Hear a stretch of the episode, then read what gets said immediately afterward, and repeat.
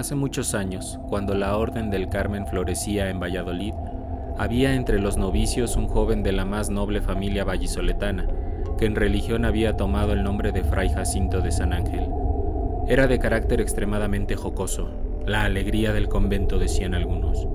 No había religioso a quien no bautizase con algún apodo, no había novicio a quien no mortificase con travesuras pesadas, no había sacristán a quien no empellara distraídamente, según él, para que tirara las vinajeras llenas de jerez o la lumbre del incenciario.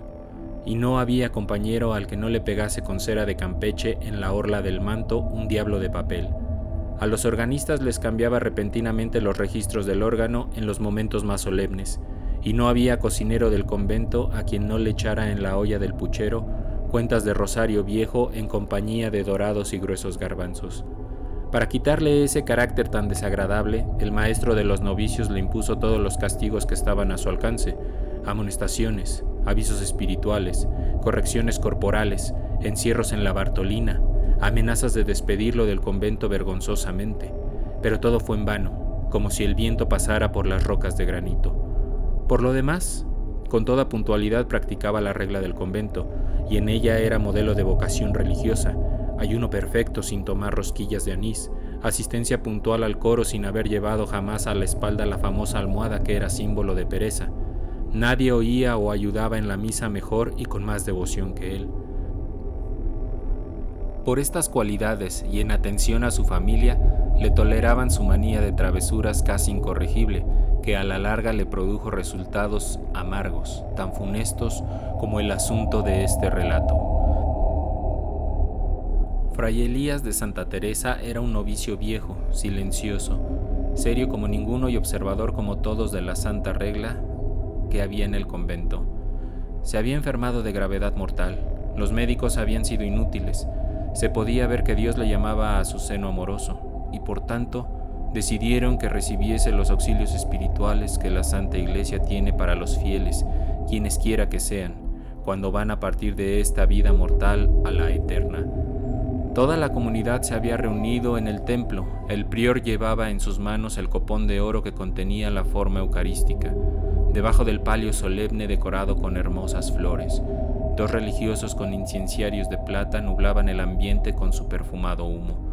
Dos filas de frailes con vela encendida en la mano acompañaban el sacramento y muchos niños de los que se educaban en el convento esparcían por el suelo pétalos de frescas y fragantes rosas.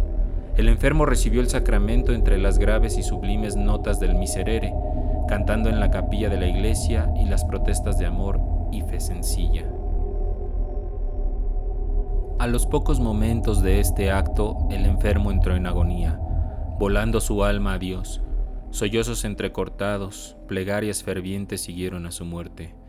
Enseguida pusieron el cadáver en el féretro y lo condujeron, rezando el de profundis, a la sala donde acostumbraban depositar los cadáveres de los religiosos para hacerles las honras fúnebres.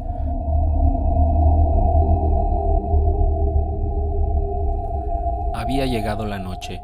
Lo que se veía desde el gran patio del convento era un soberbio pedazo de cielo azul intensamente ennegrecido por las sombras. Las estrellas relucían como si hubiesen aumentado su brillo, acosadas por el frío del crudo invierno.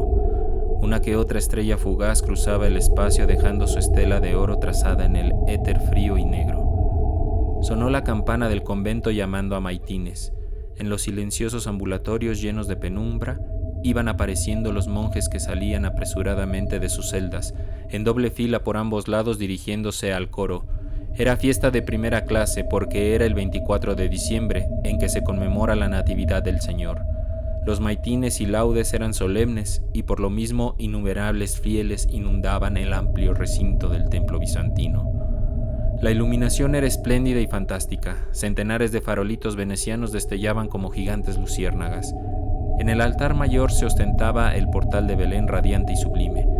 María de belleza inigualable tenía entre sus brazos al niño Dios, José le adoraba estático, el buey y la mula arrojaban su caliente vaho para templar el aire enfriado por la nieve, los ángeles cantando en las alturas el Gloria in excelsis, y los sencillos pastores llevando en sus hombros los regalos al niño Dios.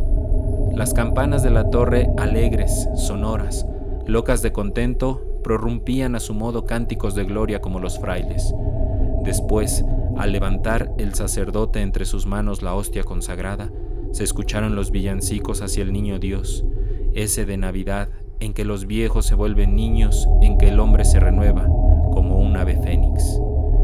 Pasó la fiesta, las luces fueron apagándose una a una y los fieles abandonaron el recinto sagrado del templo. Entonces los monjes se encaminaron compungidos y silenciosos hacia la sala de De Profundis, donde estaba depositado el cadáver del fraile para rezar el oficio de difuntos.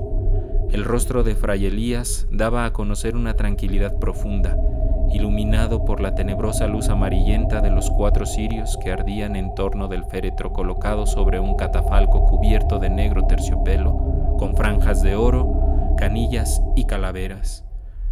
Al concluir el oficio, y para no dejar solo el cadáver, era costumbre dejar dos novicios que le hicieran guardia. Esta vez tocó la guardia a Fray Jacinto y a Fray Juan de la Cruz. Se les dio permiso para tomar chocolate por la desvelada y por la fiesta de Navidad pero como Fray Juan era sumamente miedoso, prefirió ir a la cocina a preparar el desayuno antes que quedarse solo con el muerto. Este incidente agitó la imaginación de Fray Jacinto, que sin poderse contener, sacó al muerto de la caja, sentándolo en una silla, y él se metió en la caja fingiéndose el muerto. Todos los frailes se habían recogido en sus celdas, de modo que en todo el convento reinaba el silencio más profundo. Fray Juan volvió contento, jubiloso con el chocolate para Fray Jacinto, después de haberse tomado él el suyo. Se acercó en puntillas para ofrecérselo, pero no sabía que se lo ofrecía al muerto, hasta que vio con detenimiento el rostro amortajado del difunto, emprendiendo una precipitada fuga. Fray Jacinto, no queriendo dar a conocer su travesura, salió de la caja gritando a Fray Juan para que se detuviera, pero entonces sucedió el suceso que dio pie a esta tenebrosa leyenda. El muerto también se levantó de su silla y cogió uno de los candeleros con un cirio ardiendo y corrió tras los dos frailes, que al notarlo corrieron fuera de sí, llenos de un miedo profundo, presas del terror, y se lanzaron hacia el vacío por una ventana que aún se conserva en la sacristía de la iglesia. El muerto logró alcanzar a Fray Jacinto para apagarle la vela ardiente en el cuello, y fue así como se le encontró al día siguiente, llagado, en el suelo del patio y sin vida. Por su parte, el muerto amaneció colgado sobre aquella ventana que hoy en día se conserva intacta, empuñando en su mano el candelero, y hoy en día hay personas que aseguran ver de vez en cuando el cuerpo colgando del viejo fraile.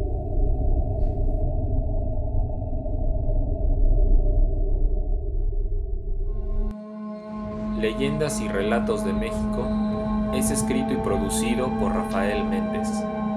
Música de Mauricio Gasiuk.